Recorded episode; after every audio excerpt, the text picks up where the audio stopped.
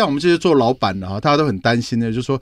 AI 会不会有一天就取代我这个公司，甚至于取代掉我这一整个产业？很多听众大概都玩过 Midjourney，嗯，那个真是很可怕。你就是下一个指令，然后大概三十秒到一分钟之内，它就可以画出四张图来，是让你挑，而且那四张图都做得非常非常好。对，所以第一个冲击也是商业画家。据说、传说、听说、谣传、耳闻，天哪，我的世界怎么都是这种讯息啊？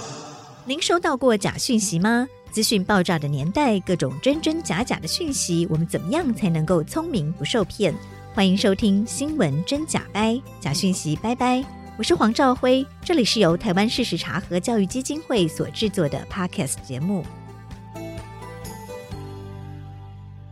Hello，大家好，我是赵辉，欢迎来到《新闻真假掰》。今天来到现场要陪伴我们一起提升科技资讯与媒体素养的好朋友，是科技创业家，也是知名的作家林怡静。怡静好，赵辉好。大家好，宜敬常常上电视，然后脸书有非常多的 follower，而且也有出了一些书哦。是，今天要访问宜敬更重要的角色，他是一位科技创业家，而且其实是二十多年就创立了公司，专门是用 AI 来做教育，对不对？是，这是呃非常前卫哦。ChatGPT 去年底发布以来，目前已经有两亿多的。全球的使用者，所以今天想要跟宜敬来聊聊，您怎么看 AI 哈？然后 AI 带来的挑战跟机会，还有 ChatGPT 它到底有多厉害？那它会不会危及到人类的生存哦？呃，工作被取代，更担心的是，那人类会不会有一天被 AI 消灭？然后也想要跟宜敬来聊聊 AI 让大量的假影片、假的讯息在网络上产生了，然后传播。但是我们有没有可能用 AI 来侦测 AI？好。这些都是今天想要跟怡静一起讨论的。怡静为什么二十多年前会选择用 AI 来创业，然后来做教育？OK，呃，其实我的创业大概是一个偶然了哈。那时候因为我原本在趋势科技工作，公元两千年左右的时候，因为那时候 Internet 的那个 bubble 哦，那运气很好，就呃其实也赚了不少钱。就后来 Internet bubble 破掉以后呢，我就觉得好像人生顿然失去方向，然后也不晓得做什么，然后就想要创业。啊，那创业的时候，刚好我以前在念大学的时候就修过李林山老师的电脑语音分析技术啊，那我就是利用那个 AI 的那个电脑语音分析技术，然后就是开创了我的公司。那我们的公司就是用 AI 的方式教人们说英语、日语还有华语的听力跟口说啊，尤其是注重在口说的这部分。那事实上，我们公司大概是进入的太早了 哦。那时候其实二十几年前的时候，刚好还是在所谓的人工智慧科技的冰河时期。嗯，哦，那事实上这一波的人工智慧的大突破，大概是二零一二年左右。那那时候有一位非常有名也非常伟大的一个科学家啊，他叫做 Jeffrey Hinton 啊，他是一个英国人，然后后来在加拿大跟美国教书工作。哦，那他就是用这种所谓的深度学习或者是类神经网络，就是这种技术。那当然也不是只有他一个人，但是他是在这里面扮演了非常非常重要的一个角色。所以我们最近就看到这个整个 AI 的一个大爆发。是，您刚刚提到哦，Jeffrey Hinton 他用深度学习，深度学习可不可以跟听众朋友解释一下？一定是台大资讯系毕业，然后到美国也是攻读电脑的博士，对不对？所以其实，在 AI 你也是专家了啦。好，那。跟大家解释一下深度学习是什么意思？OK，我在念大学的时候，我是一九八七年台大资讯工程系毕业的。哦，事实上，在我毕业的那前后，那时候是前一波的 AI 热潮。那时候的 AI 程式，事实上大部分都是我们这些工程师用程式一行一行去写的，里面还要做什么推理，或者是用统计几率的这个机制，都是我们这些工程师一行一行的程式去写出来的。但是现在所谓的类神经网络，还有啊，或者深度学习，其实讲的是同样一件事情啊。这一类的新一代的 AI 城市，事实上是模拟人脑的运作去制作的啊。因为我们知道说，我们人脑哈为什么会思考，是因为我们人脑里面有很多的脑细胞啊，就是神脑神经元哈，就是不同的名字。那这些脑神经元呢，哈就彼此会连接，连接在一起。然后当我们在学习的时候，这些脑神经元中间的连接就会发生改变。啊，那如果是对的那些路径呢，它这个连接就会加强；如果是错误的这个路径呢，它连接就会变得比较呃松散。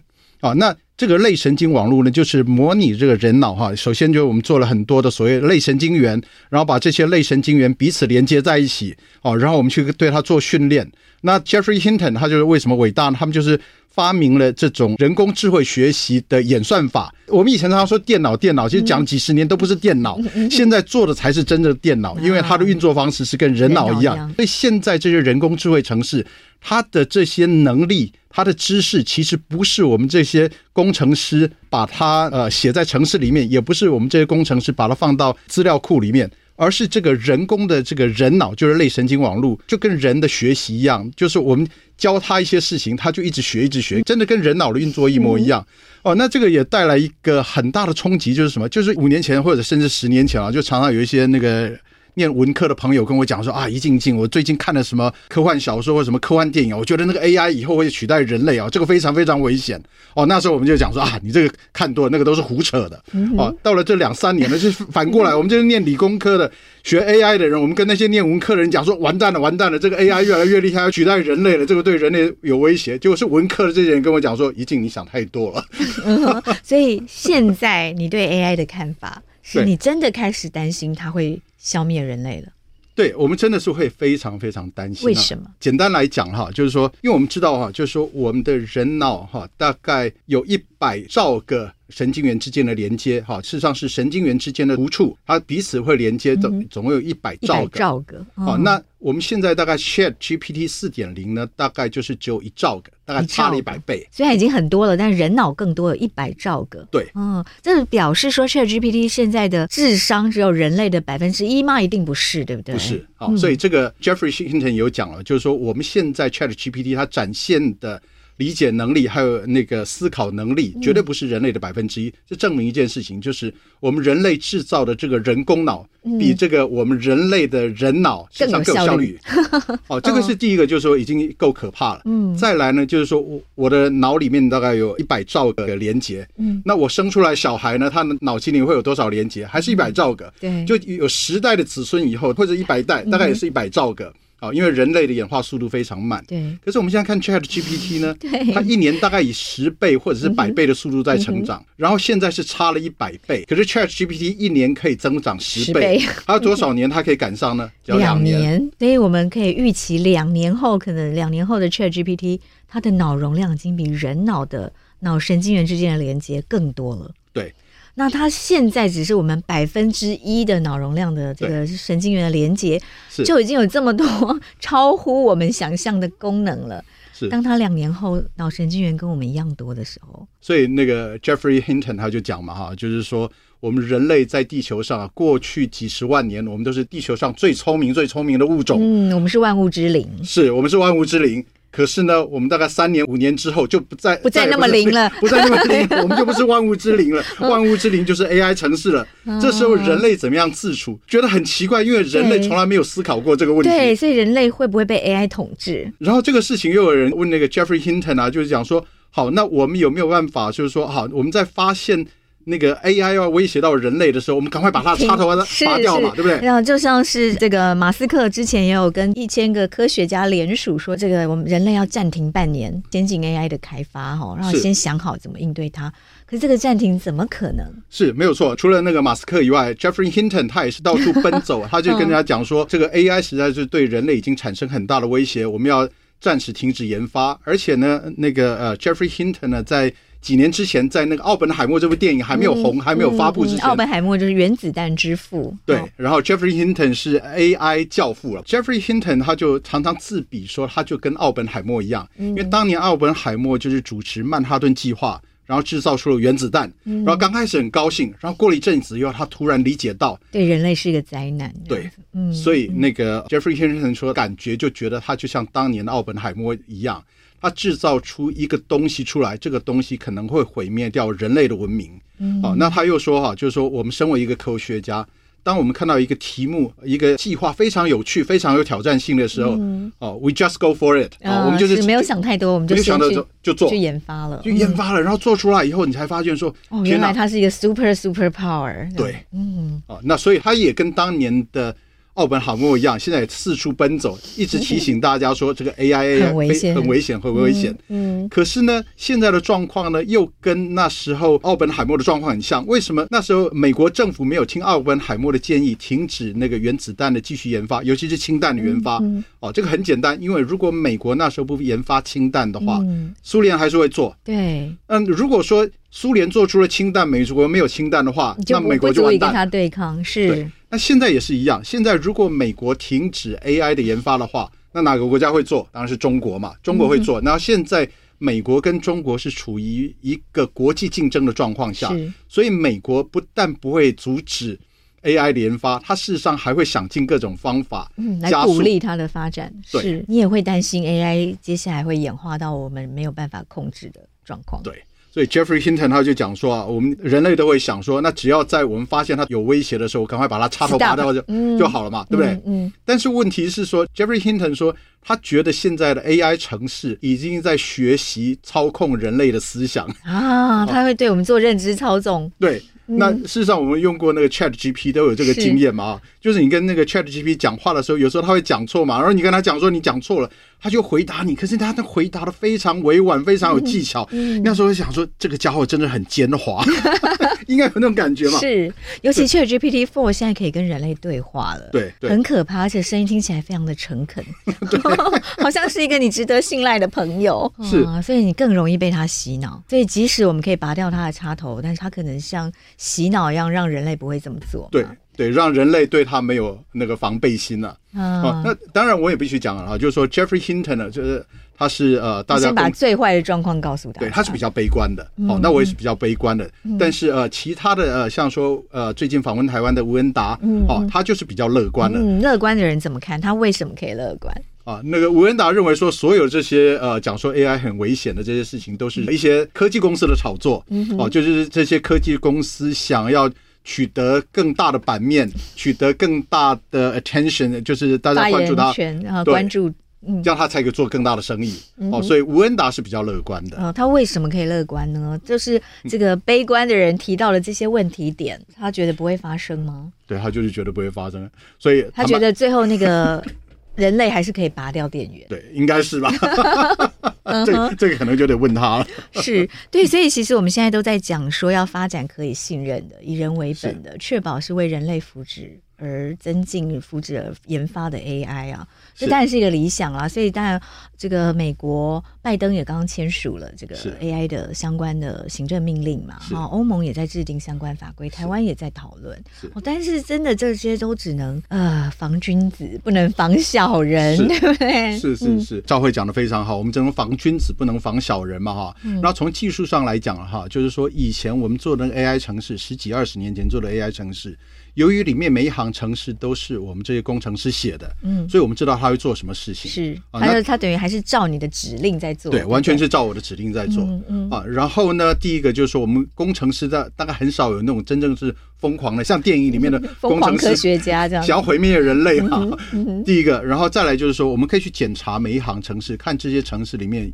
是不是有恶意的城市？是不是有哪个地方它逻辑上有问题？所以在那个时代，我们去立法，什么都是还有办法来规范的。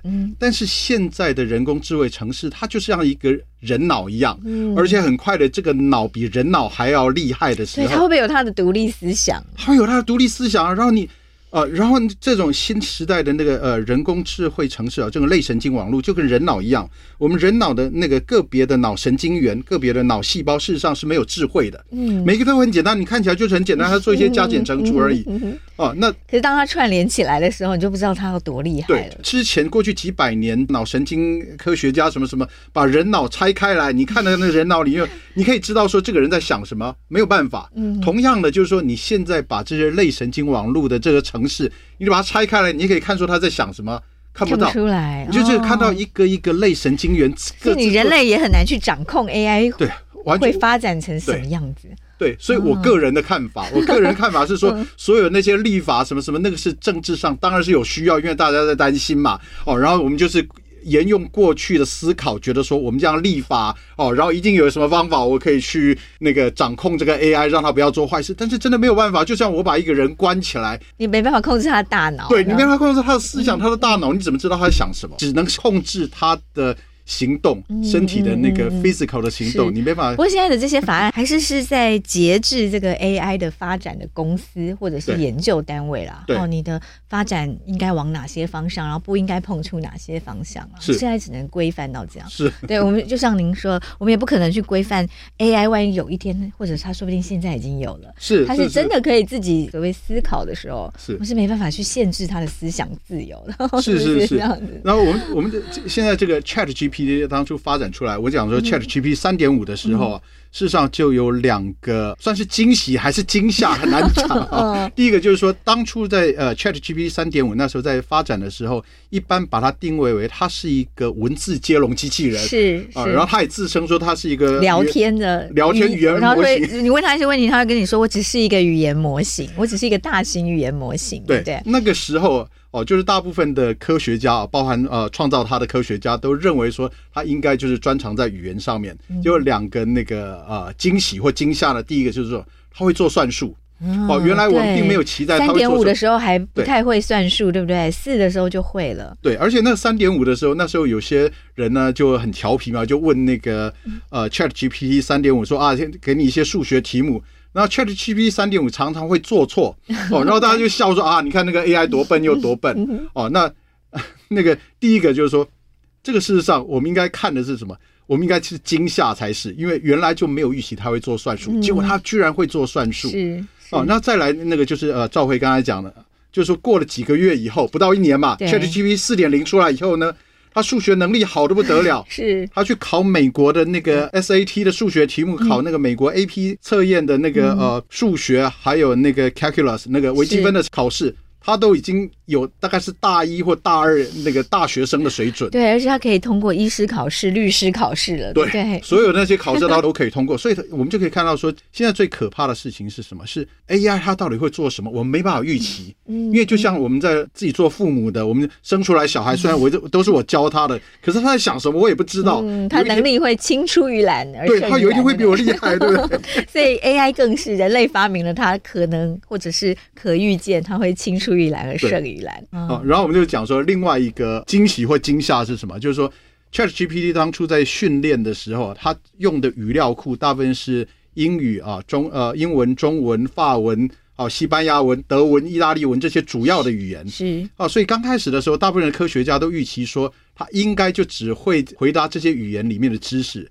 结果后来呢，这些科学家就拿少量的尼泊尔文去训练 ChatGPT，嗯，结果呢？他很快的就学会讲尼泊尔文，而且他可以用很流利的尼泊尔文回答你所有的问题。所有他用英语、还有中文、还有日语得到的知识，得到的知识。所以这件事情也就是间接的证明说，ChatGPT 这种大型的语言模型，所谓的语言模型，它事实上不只是语言模型。他是真的去了解这些知识的意义是什么？对，对这个也是让我非常惊讶哦。对，好，比如说我们现在想要试着用 AI，我们今天的访谈是啊，逐字稿扔给 ChatGPT，请它生成新闻测验。我试过，然后请它生成可以促进多元思考的新闻测验题，并且有出四个选项。他出的非常好，哎，他可以理解什么叫多元思考，而且他还可以出让你可以促进多元思考的。考试题目很多人都做不到的。对，讲到这个哈，就是说 AI 哈，像 ChatGPT 这种城市的那个惊人之处是什么哈？譬如说他在做算术的时候，他事实上不是拿着一个计算机，他内部的那个计算机在算，他就跟我们人脑一样在做心算，同样是用这些类神经元去结合起来去这样计算的。嗯，它不是连到一个计算机这样？对，它不是连到一个计算机 去算的，它就跟人脑运作方式一样的。哦，然后它里面那些知识呢？我们现在常常讲，有些人会讲说啊，ChatGPT 里面资料库怎么样？ChatGPT 里面没有资料库，它就跟人脑一样，所有的这些知识就是存在那个呃类神经元彼此的连接上面，嗯、那些连接上面的参数就是它理解这个世界的方法。所以它是真正的电脑，真的是人类怎么大脑怎么运作，它就是怎么运作的。它就是怎么运作的。越听越可怕了，有点毛骨悚然起来了。好，我们先休息一下，喘口气。已经帮我们点一首歌。OK，那我们就点啊。听说那个 Beatles 在一九六九年解散以后，发布了一首新歌，叫《Now and Then》。Now and Then，对他是学 Beatles 的 AI 学他们演唱。对，那这首歌曲是当时 John Lennon 哦写好了歌词跟歌曲，但是没有出成唱片。对，哦，现在用 AI 学这个 Beatles 的声音让它出版了。好，我们先来听听这首 Now and Then。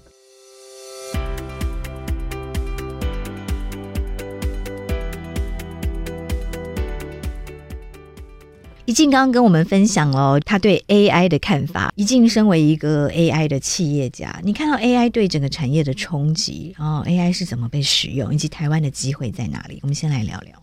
OK，那个呃，当然 AI 的发展真的会让人类非常的担心啊，就是说它会不会取代我们啊？那关于这个问题呢，我观察到三个很有趣的现象啊。第一个就是我们刚刚讲过的，就是说。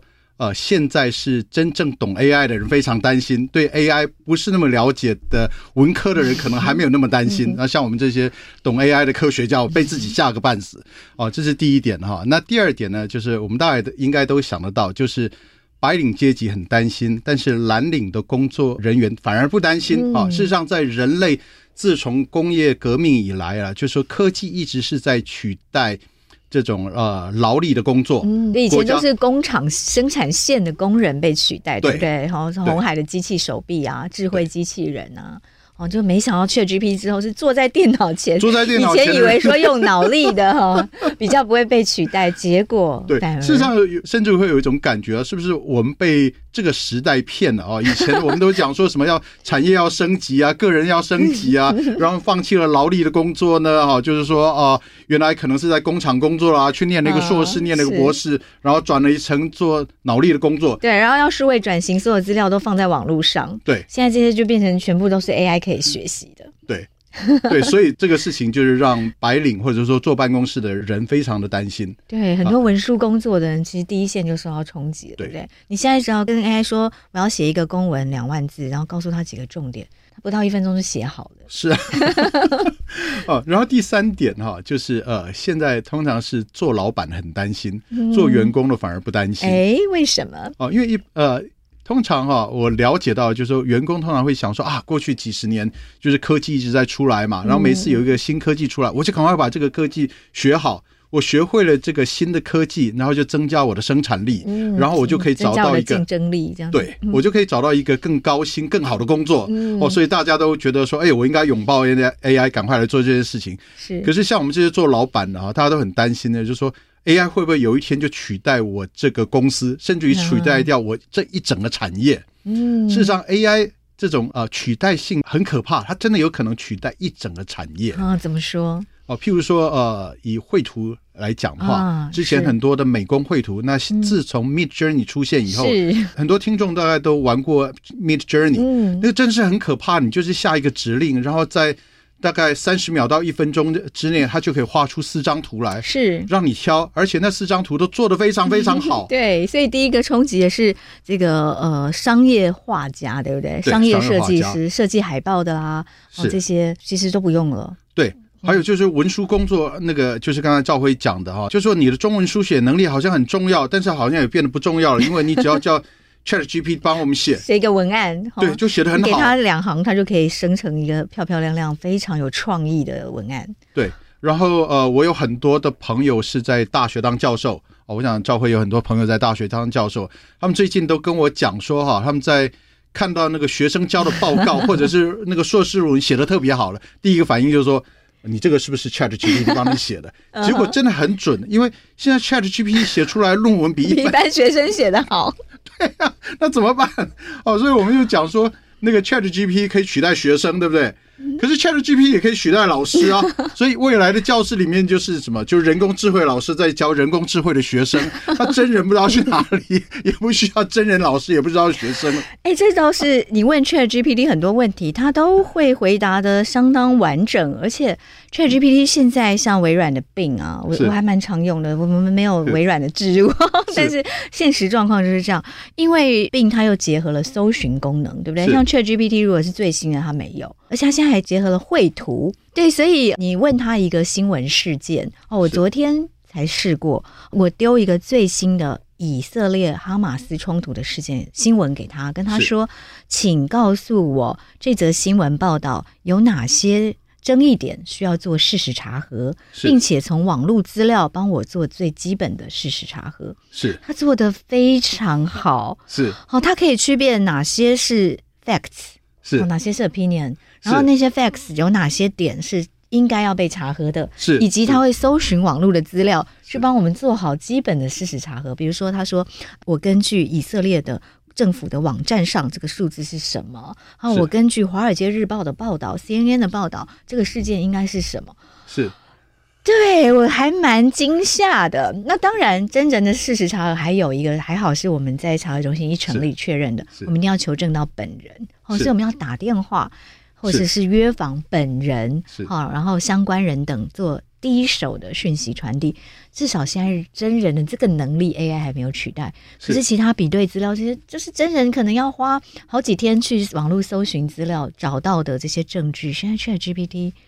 呃，结合并之后，不到一分钟，它就洋洋洒洒列给你了。事实上，很多人都在问我一个问题啦，就是说现在假新闻这么严重，对啊，那我们有没有可能用写一个 AI 程式来辨别这个新闻是不是假新闻？对啊，那这个问题呢？其实这个跟刚刚说学生的论文好像是不是用 AI 写的？对，这个。其实也是一样，对不对？我们有没有办法用科学的方法来验证？因为你刚刚说的是老师嘛，对，老师发现了，然后比如说我看到学生现在的报告也是，写的特别好的，我就说，哎，现在只能要求你要标注哪些是 ChatGPT 写的，而且写完 ChatGPT 写完之后，我希望大家还能够用人脑来润饰它，或者是你写完之后扔给 ChatGPT 润饰，而不是从头到尾。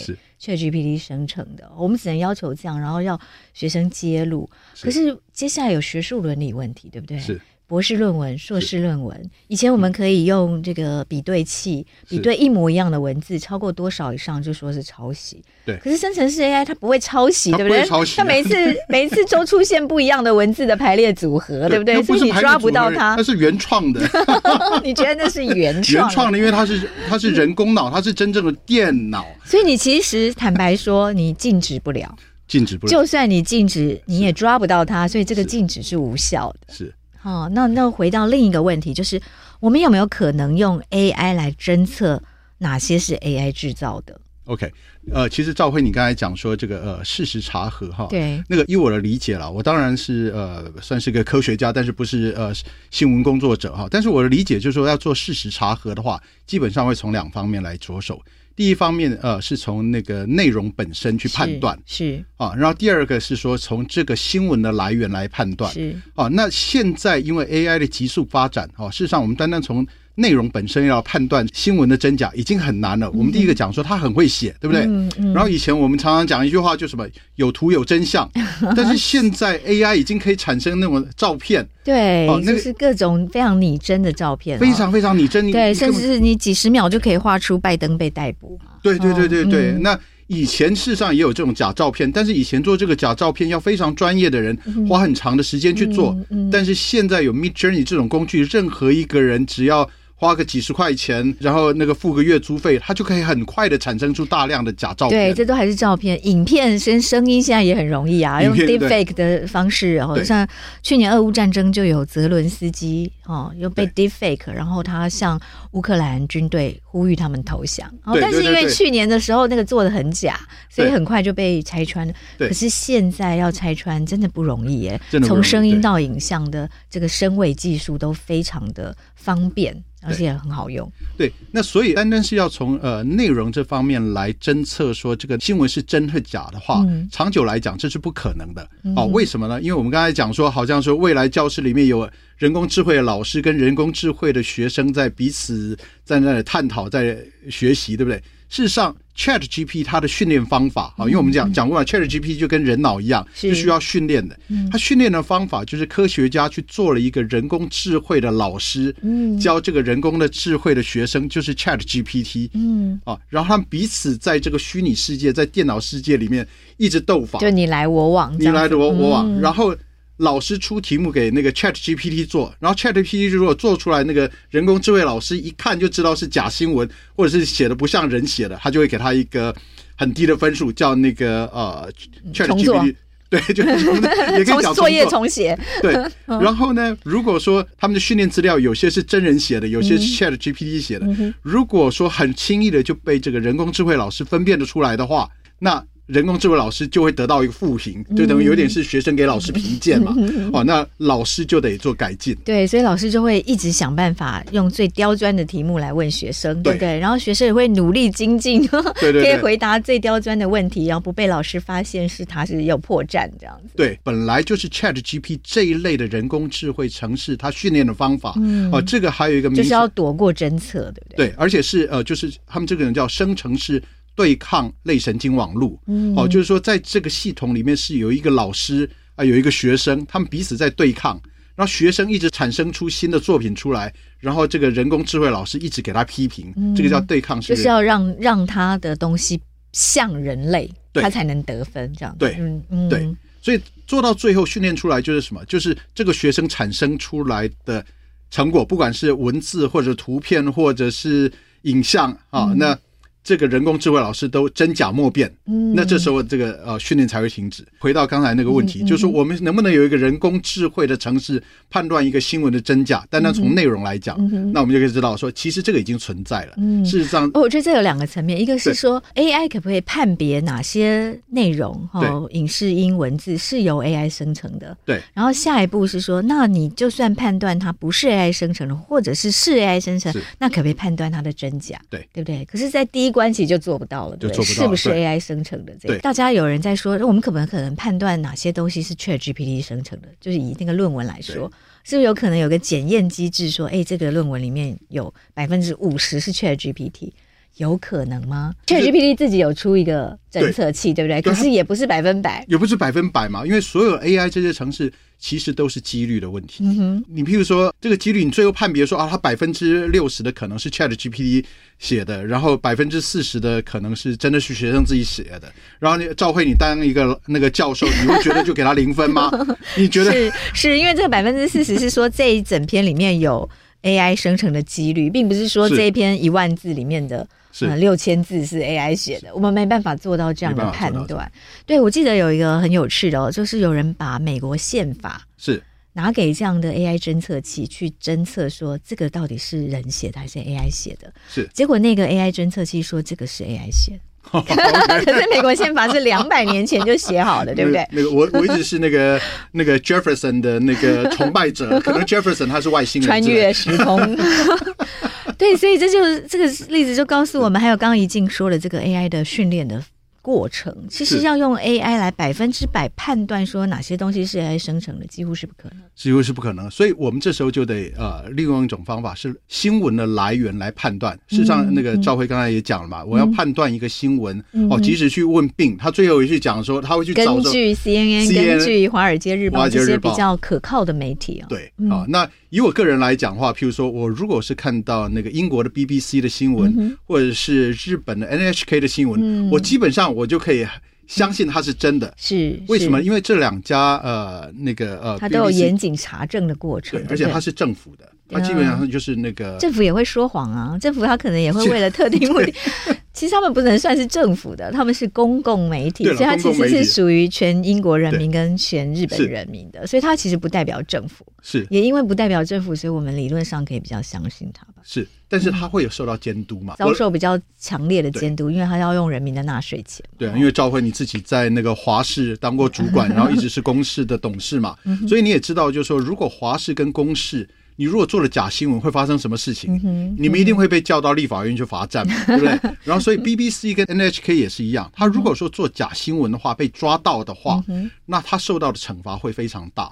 就是因为这个原因，所以我会社会大众一起在监督他。对，事实上是有这个机制在监督他。是是，对，所以我自己看这个假新闻啊，AI 生成的各种东西，我也会觉得对新闻业哦，有新闻伦理的这个工作者跟媒体来说。反而是另外一波的逆袭，或者是说另外一波复兴的机会。是哦，因为当网络的讯息真真假假，大家都没办法决定说什么是真，什么是假的时候，他更需要像已经说的要有可信赖的来源。是哦，所以但对记者来说是更大的挑战，因为你太容易被假影片、假照片、假文字欺骗了。可是如果你回归做好。呃查核，包括求证本人啊，然后找相关的资料来佐证这些事情，那民众的需求是更大的，对不对？因为我们更需要可靠的来源呢。那过去呢，我们对于这种假新闻哈，我们要。从它的来源判读的话，基本上当然是有两种方法，一个是白名单，一个是黑名单。嗯、白名单就是像我刚才讲的，像 BBC、像 NHK、像公视、华视，这个是我可以信任的，这在我个人的白名单里面。嗯、然后当然另外有些那个黑名单哦，譬如说我有个哪个亲戚，我哪一个那个朋友，他老是传一些假新闻来，内容农场的，对，那我就知道这是黑名单了。但是现在最麻烦的是什么？一方面是因为 AI 的关系，另外一个方面是因为社群媒体的关系。嗯、所以现在很多人他的新闻来源是什么？是来自于 Line，是来自于 Facebook，, 然后还有现在抖音更是抖音对。那甚至有时候从 YouTube 上面你会看到一些假新闻。是。那这些新闻的来源都是转了好几手的。是是是。那因为不得不讲，就是说大部分的人对于新闻的真假他没有那么在意，嗯、他就只是想看一些比较刺激、比较有趣的新闻。嗯、他可能觉得那个。华视跟公视的那个新闻觉得太干了，就是没有那些耸动的事情，或者是太平稳、太平衡了，大家就觉得，哎，我这样跟我，我找不到我的认同，对不对？很多人看电视，像台湾的政论节目，为什么会越来越极端？因为大家是在找认同，看的哎跟我的意见一样，我才会觉得看得很开心。事实上，很多人哈，就是都会这样，就是说我明明看到一个新闻，我觉得它有可能是假新闻，但是因为他的观点跟我很像，就先传了，我就先转转发了，然后转发以后，人家。跟我讲说，那个呃，这是一个假新闻。我就讲说啊，没有，我就很好笑啊，到时候我就转给你看啊。我也我也不觉得它一定是真的新闻。事实上，这种是一种呃，在这个年代可以讲说，就是助长假新闻泛滥的一个问题。嗯哼。哦，然后讲到这个事情呢，我们有讲到说文化的差异啊，因为我也在美国住了八年。嗯。啊，然后哦，对于那个我本身不信教，但是我对基督教文化非常有兴兴趣。哦，那我就注意到说，那个基督教文化跟中华文化有一点很不一样，就是在基督教里面说谎是一个很严重的事情。是哦，因为我们知道那个罪罪行是罪行。哦，因为基督教或者是呃犹太教都是一样，它的核心教义就是十诫。十诫里面有一条是说，你不能对你的邻居做伪证，基本上就是说你不能说谎。是呃，而且连做伪证都不可以。是啊，就是也就是讲说你不能传假新闻的意思了。我的引申了啊。可是你在中华文化里面，我们就想想想，仔细想想，就是说中国的四书五经里面有哪一条跟我讲说不要说谎？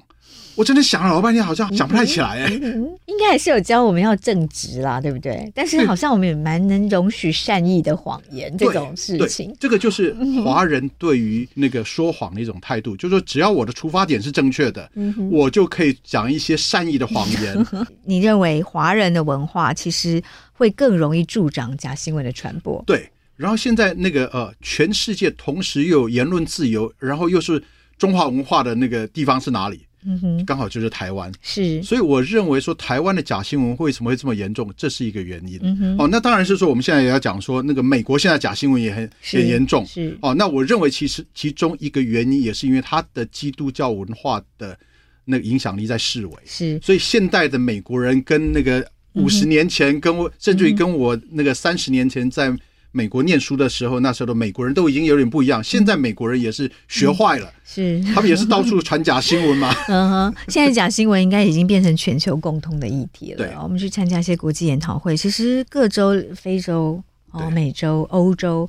对，哦，是澳洲，每一个地方大概大家都面临共同的困扰哦，因为透过科技的力量，然后透过自由民主国家的言论自由的环境，是。都是让假新闻哦可以快速这样子流窜的很重要的原因哦。那我们讲这些事情啊，其实不是说我们要自己把自己讲的多糟糕什么，我我我的意思是说，说我们应该有自省的能力，嗯，我们其实应该要把说。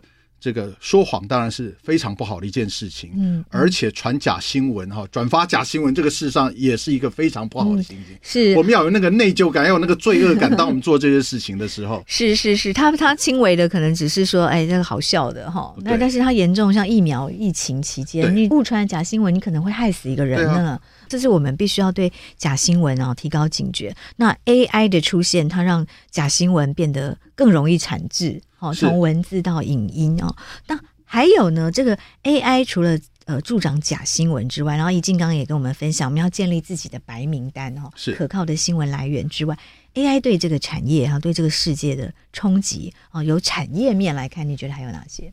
OK，你刚刚有提到说，你现在觉得企业主很怕被 AI 取代，是是。那以国际的竞争来讲的话，嗯、现在在人工智慧的呃发展上面哈，人工智慧事实上是软体在硬体上面执行嘛，嗯啊，那软体现在最强的是什么？是美国。嗯哼，啊，然后再来可能就是中国了。嗯哼，啊，为什么呢？因为中国本来就是人多，一来是这样了，再来可能也比较不用太介意人权、隐私这些收集资料的。是他之前有很多资料去收集，啊，然后再来是他国家那个大力的投入，啊，所以在这方面的话，台湾事实上软体方面，我们不得不讲，我本身也是台湾的 AI 工作人员，我们是讲说我们台在台湾这方面比较弱势，嗯，哦，所以我们必须加倍的努力才能跟国际竞争。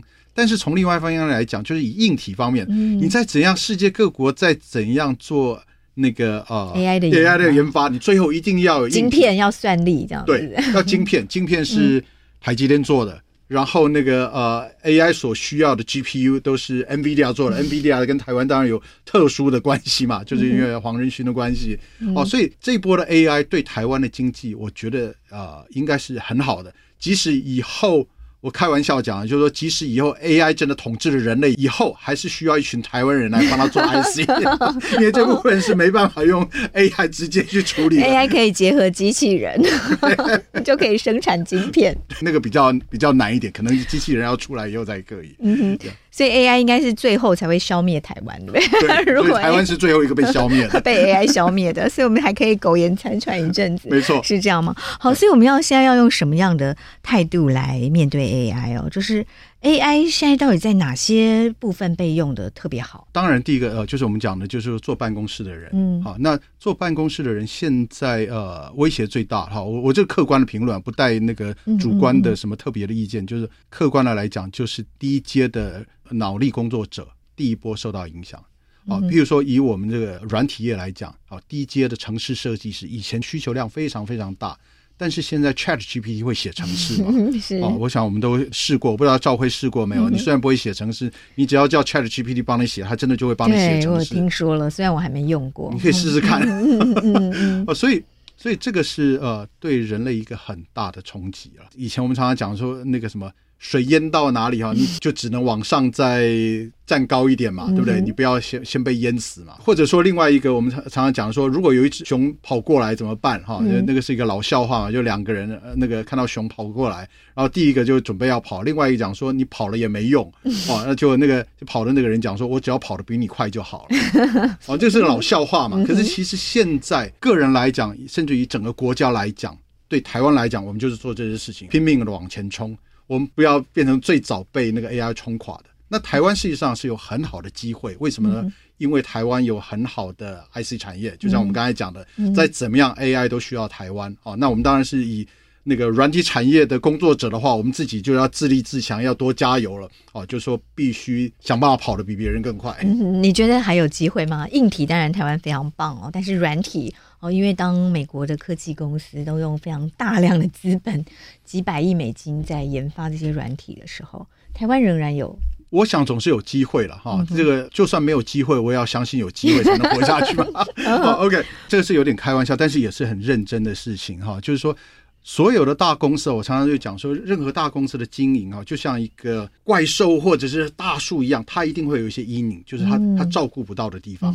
然后我们在那个它照顾不到的那个地方，我们就会有生存的空间。嗯，啊，这个讲起来呃很简单，也有点复杂。哦，但是就是譬如说，大公司它不能随便降价，哦，然后或者是说，它大公司不能做什么事情，因为它违反了什么原则，哦，就是说它会触犯它百分之八十的客户，哦，这时候你就可以做那些事情，因为大公司不会做，你会做，哦，这个是我们当然是一种机会，哦，那当然是说，呃，台湾在软体方面的话，我觉得一方面要培养高阶的软体人才，过去以来哈，我的观察一直讲，就是说有很好的中低阶的城市设计师。但是那个很好的高阶城市设计师、嗯、就出国了，对，出国了。其实台湾比较少，嗯哼，好，而且就是在呃台湾环境上，这个地方台湾有还有很大改善的空间。哦，那刚好在这一波的 AI 的狂潮之下，其实台湾就是需要这些高阶的城市设计师，而且高阶的城市设计师才能存活下来。嗯，那所谓的高阶城市设计师呢，就是我必须参与这一波的 AI 的新发展。嗯嗯嗯，实际上，所以政府其实也要更注意到这一块，对不对？除了硬体之外，也要注意一下 AI 的软体的层面。我们也要让想办法创造一个更好，然后让 AI 的高阶软体的工程师可以留在台湾这样子的环境。是，啊，但是这个地方啊，我们又必须讲哈，就是说很为难的地方了哈。我一直相信哈，就是说科技的创新是来自于自由竞争，而不是来自于政府的主主导。是。啊，那我们看说美国跟中国的呃贸易竞争或者科技竞争，就刚好是两个模式嘛。是。美国是就是相信自由竞争嘛，所以美国所有的那些科技发展，大部分是来自于那个矽谷还有其他那些呃民间的公司哦，它当然还有西雅图的什么那些民间公司，它彼此自由竞争产生出来的。是而中国呢，是利用大量的国家资本，嗯，哦去做出来的。